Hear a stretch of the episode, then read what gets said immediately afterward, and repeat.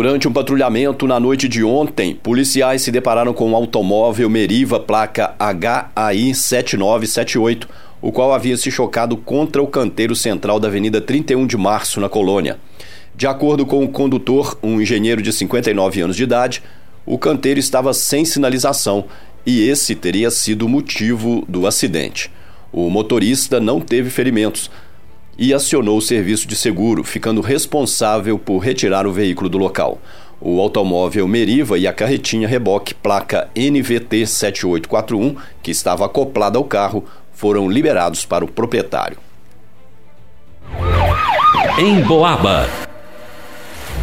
Na noite de ontem, por volta das 20 horas e 5 minutos, policiais militares receberam uma denúncia anônima apontando que um homem de 40 anos estaria realizando tráfico de drogas em sua residência no bairro Guardamor.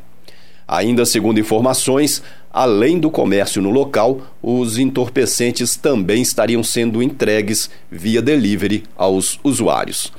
Foi montada uma operação policial e a equipe observou a movimentação suspeita. Em seguida, o indivíduo saiu em um automóvel Ford Fiesta de cor prata, placa HCQ 8G82, momento em que foi abordado pelos militares. Durante a busca pessoal e no veículo, foi encontrada a quantia de R$ 1.215, um papelote de cocaína e um celular. A equipe foi então até a casa do infrator e localizou mais uma barra e meia de maconha, de cocaína, a quantia de R$ 19.838, um caderno de contabilidade do tráfico e duas balanças de precisão. Diante disso, o carro usado pelo traficante foi removido para o pátio credenciado do Detran e o infrator foi preso e conduzido até a delegacia de Polícia Civil. Noticiário Policial. A polícia compareceu em uma perfumaria localizada na Avenida Tancredo Neves, no centro de São João del Rei, para atendimento de uma ocorrência de furto. A gerente do estabelecimento informou que deu por falta de dois perfumes da prateleira, sendo um perfume provador e outro fechado.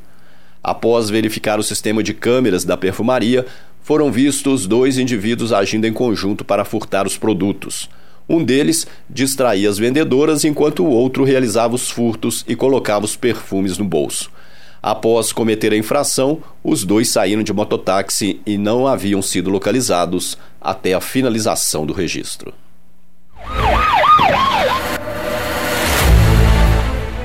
Na tarde de ontem foi registrado um acidente de trânsito ocorrido na BR 265, próximo ao trevo do Bonfim. Um aposentado de 68 anos de idade, morador do distrito do Rio das Mortes, disse à polícia que seguia pela rodovia quando, em determinado trecho, ele diminuiu a velocidade para passar em um quebra-molas. E nesse momento sentiu que algo havia colidido na traseira do seu automóvel Gol de cor prata, placa HDQ 7613. O motorista do caminhão Mercedes-Benz, placa QYA6512, que bateu na traseira do automóvel, informou que se deparou com um carro que havia diminuído a velocidade, não dando tempo de parar. Com isso, ocorreu choque entre os veículos. Com o impacto, o Gol teve a quebra do para-choque e para-brisa traseiro, quebra do farol e lanterna traseira esquerda, amassamento e afundamento do porta-malas, empeno nas portas dianteira e traseira esquerda e para-lama traseiro esquerdo danificado. O caminhão teve apenas a quebra do para-choque dianteiro. Os condutores resolveram formalizar a situação para acionar o seguro. Em Boabas. Um morador do bairro Colônia do Marçal procurou a polícia e informou ter sido vítima de um golpe. Segundo ele, conheceu através do Facebook uma moça que se dizia ser de Porto Alegre e os dois começaram a conversar via WhatsApp. E durante a conversa, ela começou a enviar fotos íntimas para a vítima e ele fez o mesmo. E quando ela alegou ter 14 anos, ele não falou mais com ela mas ontem pela manhã ele recebeu uma mensagem via WhatsApp de um suposto delegado informando que estaria com o pai da tal menor na delegacia e que ele teria duas opções que seriam ou pagar uma fiança ou então seria expedido mandado de prisão preventiva. O cidadão disse que ficou assustado com a situação e, após isso, um falso policial entrou em contato com ele dizendo que já estava na fila do cartório e seria dada a última oportunidade. Disse também que, se enviasse o valor da fiança, iriam arquivar o caso. Temeroso com a situação, ele enviou via Pix o valor total de R$ 27.380. No entanto, depois que transferiu os valores, a pessoa começou a ligar para ele o ameaçando foi quando percebeu que se tratava de um golpe de estelionato.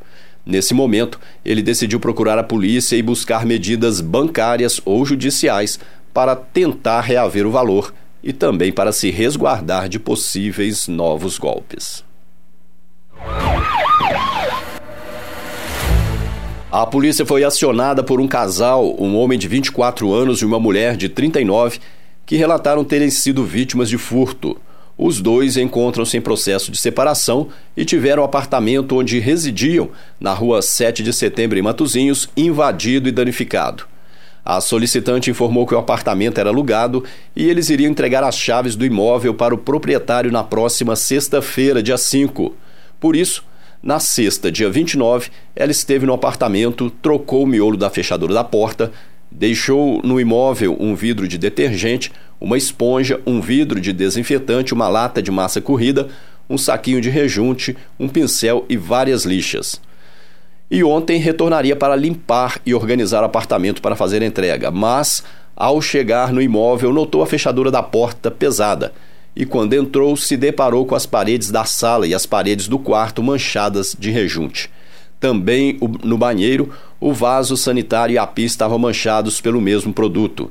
Um guarda-roupas na cor branca que estava desmontado também estava manchado, e o móvel que encontrava-se na cozinha estava com as portas e gavetas arrancadas e o tampo arranhado. A vítima disse ainda que a janela da cozinha que teria ficado aberta foi fechada e trancada por dentro. Além disso, os materiais deixados no apartamento na última sexta-feira não foram localizados.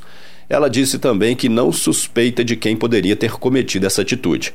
O cidadão de 24 anos confirmou a versão apresentada e também não apontou suspeitos. Em Boabas.